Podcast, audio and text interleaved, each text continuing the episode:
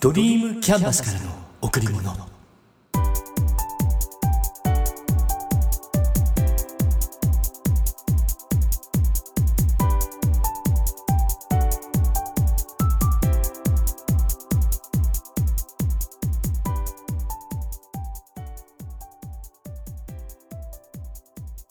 皆さんこんにちは。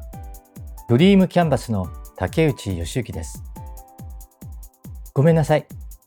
先月1月にポッドキャストの配信ができませんでしたいつも月末ギリギリのところで配信しているんですがちょうどその時体調を崩して入院していました発熱してちょっと無理をして肺炎を起こしてしまったんですそれで入院。人生初めての入院を体験しました。病院では先生をはじめ、看護師さんにものすごくお世話になりました。ありがたいですよね。本当に人の優しさを教えていただきました。感謝です。そしてありがとうございます。今月のテーマ、新しいアイテム Apple Watch ここから入ります先ほどの続きなんですが入院していていろんなことを考えました。もちろん一番はベストな体調。うん。いつでもベストな状態でいるっていうことです。言い方を変えると健康が一番です。どんなに頑張っていたとしても、体を崩しては何もできなくなってしまいます。どんなに焦って急いでいても、体を崩したらそこで止まってしまいます。さらに、人に迷惑をかけてしまう場合もあります。自分だけでなく、人と絡んで仕事をしているとき、これが大半だと思うんだけど、そのチームに迷惑をかけてしまいます。どの業界でもプロとして仕事をしている限りは納期を守る、品質を保証する、これは当たり前ですよね。その当たり前に影響がいくようではプロとは言えない。今回それを強く感じました。入院中にもお客様から電話をいただきました。メッセージも何通もいただきました。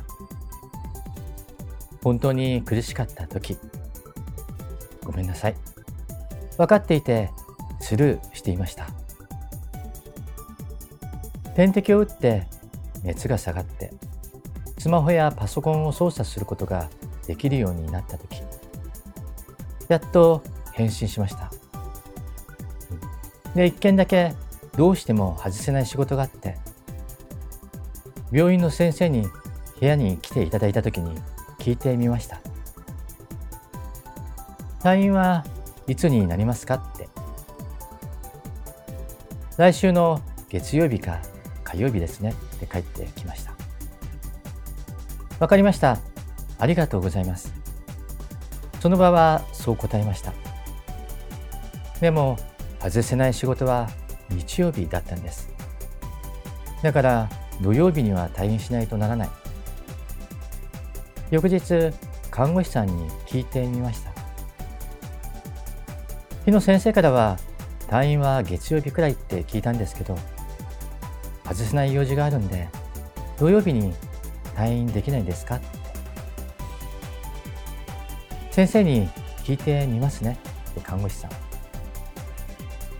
その後、先ほどの看護師さんが来てくれて、先生から土曜日退院の許可が出ました。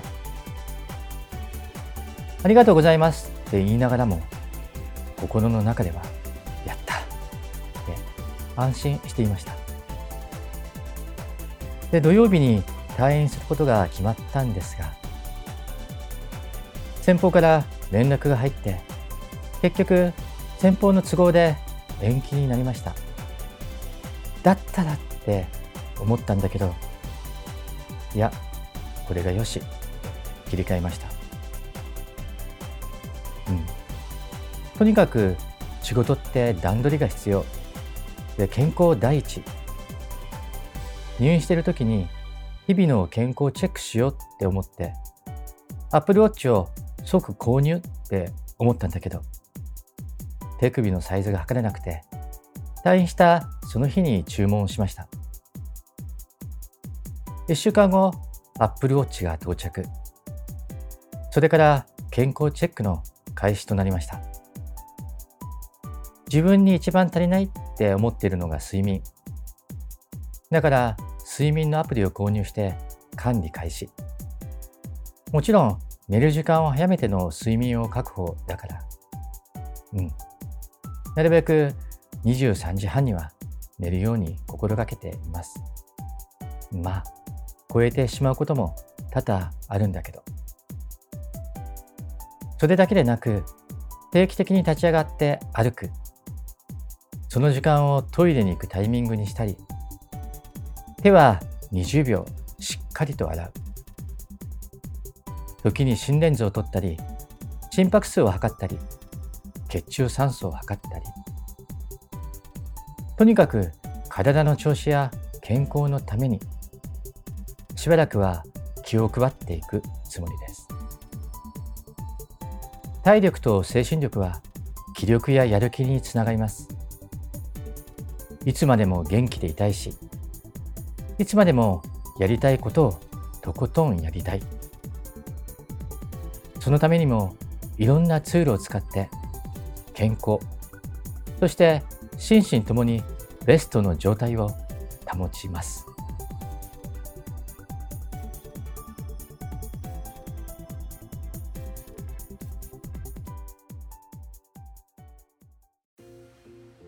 仕事をしていると優先順位ってありますよね。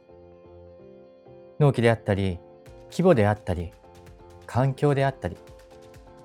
それらを加味して今そしてこれからやるべきことの順序性を決定します。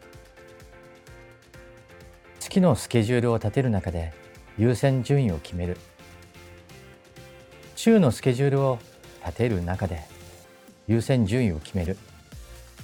そして直近今日やることを決める上での優先順位を決める。その仕事を始めてまだ日が浅い時や新入社員とかの場合自分で優先順位を決めるのではなくて上司や先輩に決めてもらう。決められてしまうかな。そしてその決められた優先順位に沿って業務を遂行する。まあ慣れるまでは仕方ないですよね。自分で決められないから人に決められてしまう。それはしょうがないです。自分で優先順位を決めたいのであればそれなりに知識を持ってそれなりに実績を作る。認めてもらうことが大切となります。うん。で今日お話したかったのは仕事の優先順位ではなくて自分の人生の優先順位についてです自分の人生は自分に責任がありますだからその優先順位も自分が決めることになります。うん。まあ、ここでも自立してない幼少期であれば、親が優先順位を決めるかもしれない。でも、中学生、高校生になれば、ある程度は自分で決めることになります。で、思うのは、どうやって人生の優先順位を決めるのかです。まず、年齢によっても優先順位の決め方ってあるかと思います。20代と30代から40代、また50代と60代では、その決め方が変わってくるかと思います。20代は青春の謳歌。まあ、基本、楽しみたいの欲求が先に来るかな。自分のためとか、付き合ってる相手と一緒に楽しむためとか、そういうところに時間を割くことが多いかもしれない。もちろん人によってはこの時期にとことん知識を増やしていくっていう人もいます。自分が何をしたいのか、これからどうなりたいのか。求めるものが明確であれば、この時期にすでにそこを追いかけている人もいるかと思います。30代になると自分のためではなく家族のためが強くなるかもしれない。だから20代の時に描いていた夢がここで変わる。言葉を変えるとここで人生の優先順位が変わったってこと。そしてさらに30代から40代の時に家族のためって思っていたものが50代になるとまた少し状況が変わってきます。子育ても終わる頃になって再び自分のための時間が取りやすくなってきます。で、さて自分のために何をしようかって考える。これから先どうなりたいかって考える。会社に勤めているとそれなりのポジションとなっているかもしれないから仕事に励むことも大切に感じているかもしれない。60代になると還暦。ある意味、人生一区切り。これからは好きなことをしていこうって考える人が増えてきます。なのに、その好きなこと、趣味とかね。それを持っていなくて何をやったらいいのかわからないなんて人もいると思います。20代から80代。年齢によっても、うん。そして立場によっても優先順位は変わってきます。その時その時に求めているものが変われば、すべきこと、行動ね。行動も変わって期待する結果も変わってきます。これって当たり前なんですよね。うん。何が言いたいかっていうと人生の優先順位はその時その時に変わるってこと夢が少しずつ変わるってことに言い換えられるかな、うん、でその優先順位を変えることに罪悪感を持たなくていいってこと20代の時に60代のことは想像できないから20代から見た未来を描く30代も同じ。20代で描いたことがいつの間にかずれてきている。うん。夢や未来への希望が変わる。その後も同じ。当たり前なんですよね。人生はダイナミックに変化している。だから、その時その時にワクワク感を感じて楽しむ。これです。あなたの人生、今はどんなことに優先順位を高くしていますか、うん、ダイナミックな人生、これからもワクワク感を感じて楽しんでいきましょう。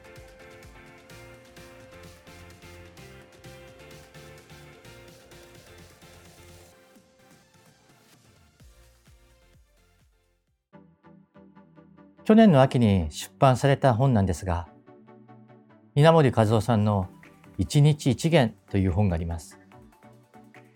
父出版社から出ている新書で、稲森さんの語録集として366個の言葉が載っています。1月1日から12月31日までの日にちが振られる中、その日に合わせて一元を読むたったこれだけを1年間続けることで、ものの考え方が大きく変わると思います。最初これを手にしたのは2月の初め。まずは1月1日からその日の日付までを読みました。うん。たった30日ちょっと読んだだけなんだけど、結構な気づきがありました。一番最初の1月1日の一元が人生方程式、熱意と能力。そして1月2日が人生方程式、考え方です。稲森さんといえばこの人生の方程式ですよね。私もここからスタートしていろんなことを学びました。稲森さんのオフィシャルサイトに書かれている人生の方程式の説明をそのまま読まさせていただきます。人生や仕事の結果は考え方と熱意と能力の3つの要素の掛け算で決まります。このうち能力と熱意はそれぞれ0点から100点まであり、これが席でかかるので、能力を鼻にかけ努力を行った人よりは、自分には普通の能力しかないと思って、誰よりも努力した人の方が、はるかに素晴らしい結果を残すことができます。これに考え方がかかります。考え方とは、生きる姿勢であり、マイナス100点からプラス100点まであります。考え方次第で人生の仕事の結果は180度変わってくるのです。そこで能力や熱意とともに人間としての正しい考え方を持つことが何よりも大切になるんです。うん、以上がオフィシャルサイトに書かれていた人生の方程式の説明です。熱意と能力がいくらあっても考え方次第でプラスにもマイナスにもなってしまいます。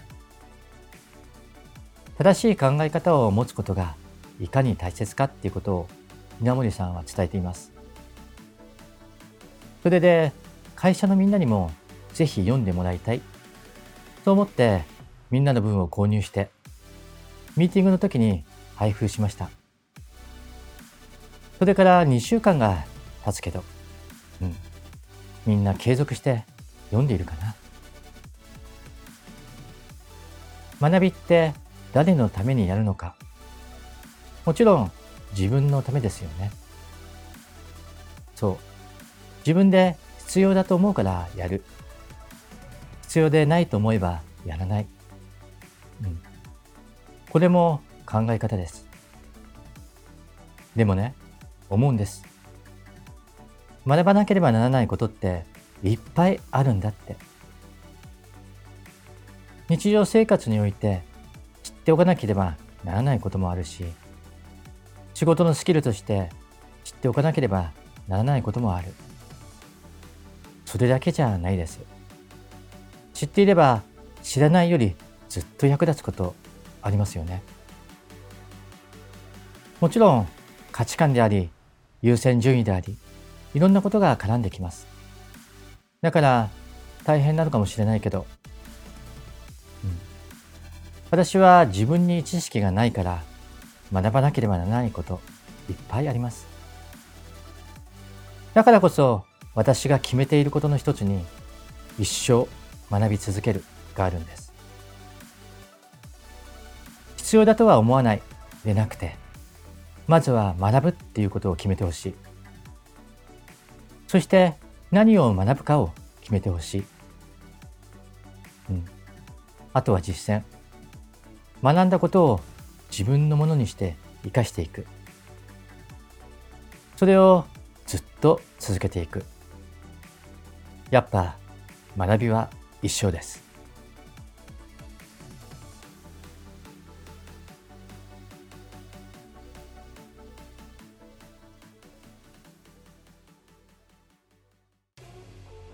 ここでまた考え方についてお話しします。うん。今回は他の人から認められるっていうことについて。承認欲求の強い人いますよね。原因としては子供の頃に母親、または父親から認められなかった。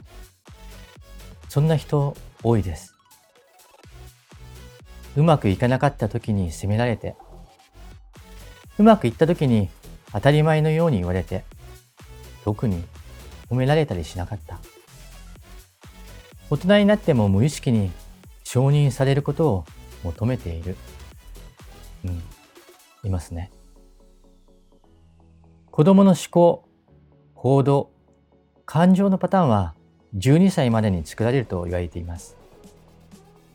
潜在意識の扉がその頃まで開いているんで、ダイレクトに送られていくって言われています。潜在意識は6歳頃までに80%ぐらい、そして12歳頃までにほぼ出来上がります。その間の出来事や感情などが全て潜在意識に直接記録されていくんです。だから大切なのはその頃の親の言葉がけや関わり方。子供の才能を伸ばすためにはこの頃の親の接し方が大切なんです。大人になって承認欲求の強い人、まさにこれなんですよね。潜在意識が作られる過程の中で、母親や父親から認められなくて、褒められたりすることがあまりなかった。それでそのまま大人になって人から認められたい。うん、そういった承認欲求が強くなっているんです。で、どうしたらいいのか。うん、やっぱりそれは自分で自分を認めてあげるっていうこと。人から褒められたい。そういった承認欲求を持っている人は、実際は自分自身で自分を承認できない状態になっているんです。心が満たされない状態がずっと続いている感じなんですよね。だから必要なのは他の人と自分とを比較するんじゃなくて、うん、そして他の人に自分を評価してもらうんじゃなくて、あこれって相手の言葉を気にするっていう意味も含めてね。自分で自分を評価して自分を認めるってこと。さらにそれをするためには自分の周りには気の合う人にいてもらう。そうでない人とは少し距離を取る。これって大切なんですよね。温かい人の中にいると自分も優しくなれるし自分の存在も見えてくる。そうすると自分に自信が湧いてきます。自分に自信が湧いてくると自分を認めること承認することができるようになってきます、うん、そういった流れ循環の中に入っていくことが大切なんですよね、うん自分らしさを得るためには自分がワクワクすることをする。そして自分がやっていることを楽しむ。ワクワクしている自分、楽しんでいる自分をしっかりと認める。うん、そうなんだなって思います。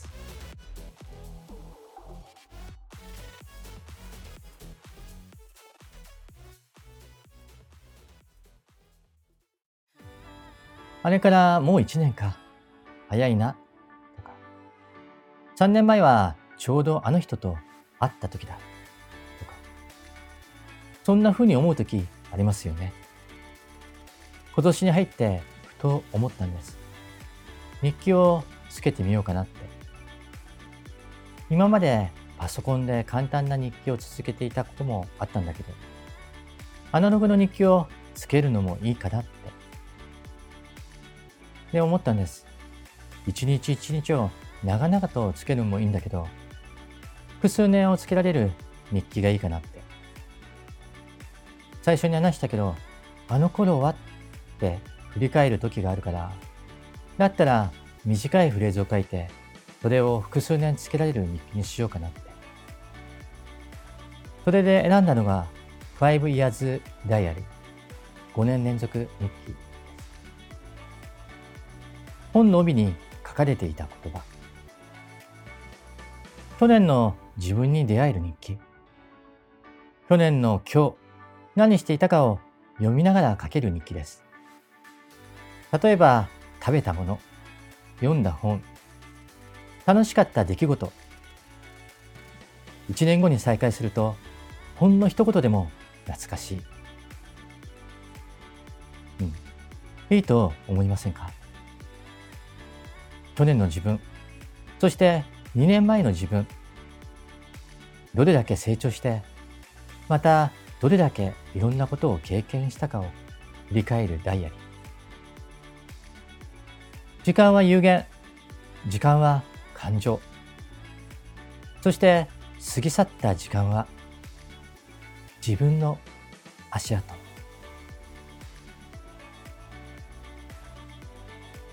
あなたにとってかけがえのないもの。それはあなた自身です。あなたへ贈られた最高のプレゼントを大切にしましょう。今しか体験できないこと、今だから体験できることを自ら進んでやりましょう。楽しんで。皆さん、今日も笑顔でいましたか？